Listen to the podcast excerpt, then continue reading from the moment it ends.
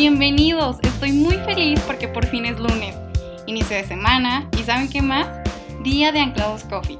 Yo soy Berenice Muñoz y hoy estoy tomando un cafecito con Ofe Santos. Hola Ofe, ¿cómo estás? Hola Berenice, estoy súper contenta de compartir este espacio contigo y con todos ustedes los que están en casa y también invitarlos a que nos acompañen todos los lunes a las 5 de la tarde en Anclados Coffee. Así es, me encanta esto de estar conociendo a Jesús juntos. Y qué bendición fue leer cada uno de los versículos que estuvieron posteando en las redes sociales la semana pasada. ¿Se dan cuenta qué fácil es llevar la palabra de Dios a otros?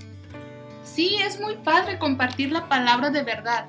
Y la verdad que leeremos hoy está en Lucas 17, 1 al 4. Y hoy tendremos eh, una plática muy interesante, Berenice acerca de las pruebas, ofensas y el perdón. El texto dice, dijo Jesús a sus discípulos, imposible es que no vengan tropiezos, mas ay de aquel por quien vienen, mejor le fuera que se le atase al cuello una piedra de molino y se arrojase al mar, que tropezar a uno de estos pequeñitos.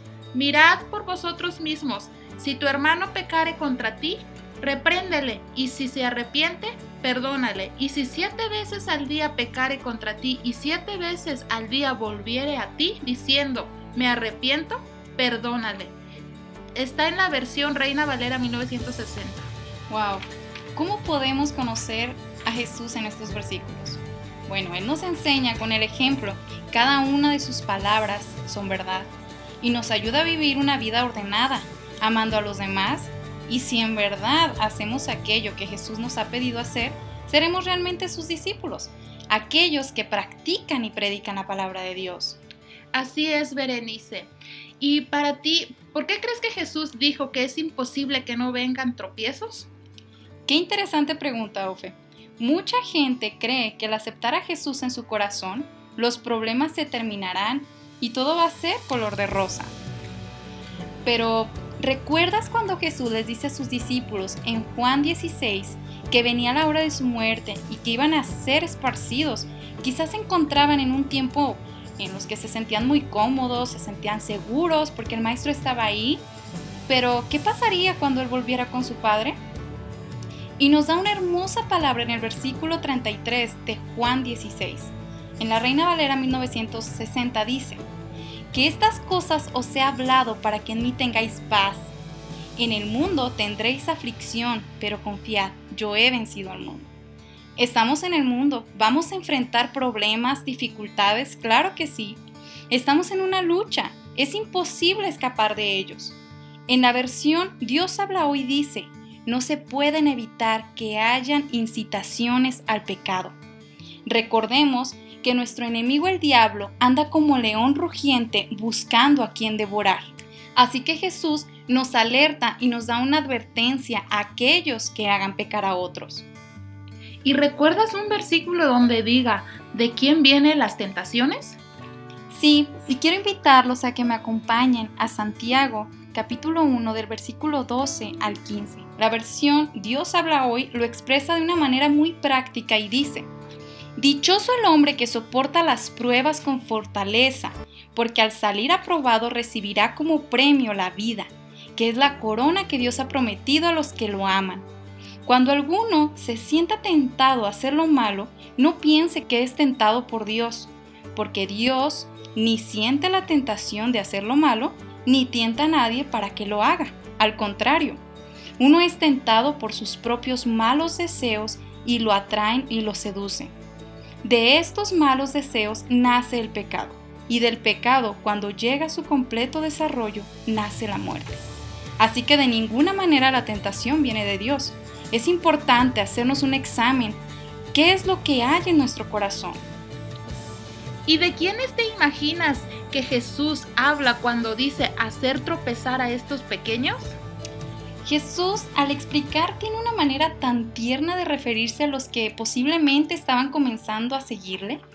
Por lo que está diciendo aquí, Jesús nos exhorta a no hacer caer en pecado a los demás y nos invita a cuidar y ver por ellos. Posiblemente está hablando de los que están iniciando en su vida cristiana o que son débiles aún. Ofe, ¿cómo podemos mirar por nosotros mismos?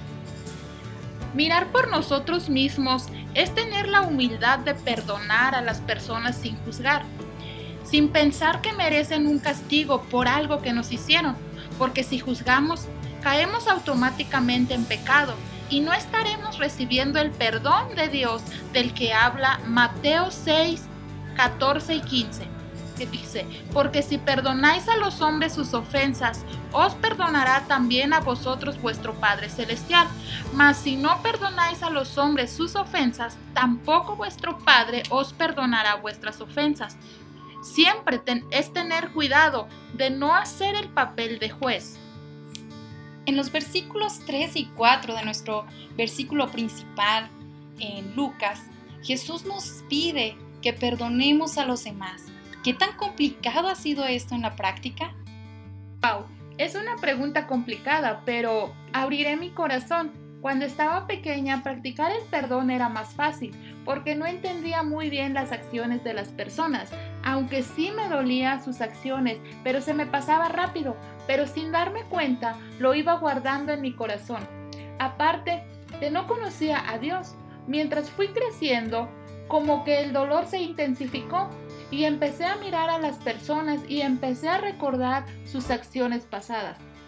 Y empecé a culpar a las personas y a preguntarme el porqué de su acción y sí, y sí fue difícil poner en práctica el perdón, pero con la ayuda de Dios todo se puede. Así es, Sofe. ¿Y de qué manera Dios te ha ayudado a perdonar 70 veces 7? Perdonar 70 veces 7 ha sido un proceso para mí, te comento que cuando empecé a mirar a las personas y las veces que me habían dañado, me rehusé a perdonar muchas veces, porque llegué a pensar que no era justo que yo los perdonara. Yo no podía sola, yo necesitaba de la ayuda de, de las personas, pero principalmente de Dios. Y recuerdo muy bien el Salmo 30, 18 que dice, Así que el Señor espera que ustedes acudan a Él para mostrarles su amor y compasión, pues el Señor es un Dios fiel. Benditos los que esperan en Él. Yo necesitaba de su amor y su compasión para mí y entender que ese mismo amor y compasión tenía también para ellos. Así que me arrodillé a pedirle su ayuda para poder perdonar. Es difícil humanamente, pero es posible con Él y en Él. Sí sigue siendo una lucha para mí, porque a veces vienen pensamientos que yo he decidido perdonar todos los días. Para mí todos los días es perdonar 70 veces 7. Y siempre recuerdo el Salmo 30, 18 y también Lucas 17, 4, que ha sido clave para mi vida porque entendí que en este versículo no nos da la opción de pensar si queremos perdonar, es un mandato. Tanto en el versículo 3 y 4 dicen, si regresa a ti arrepentido, perdónalo. Y en la versión nueva traducción viviente dice, si te pide perdón, debes perdonarla. Para mí es un mandato. Esta es una verdad que necesitamos recordar cada vez que nos ofenden. Es difícil en ocasiones perdonar, pero recordemos que tenemos ejemplo. Jesús lo hizo con nosotros. Él nos ayuda para que podamos perdonar lo imperdonable.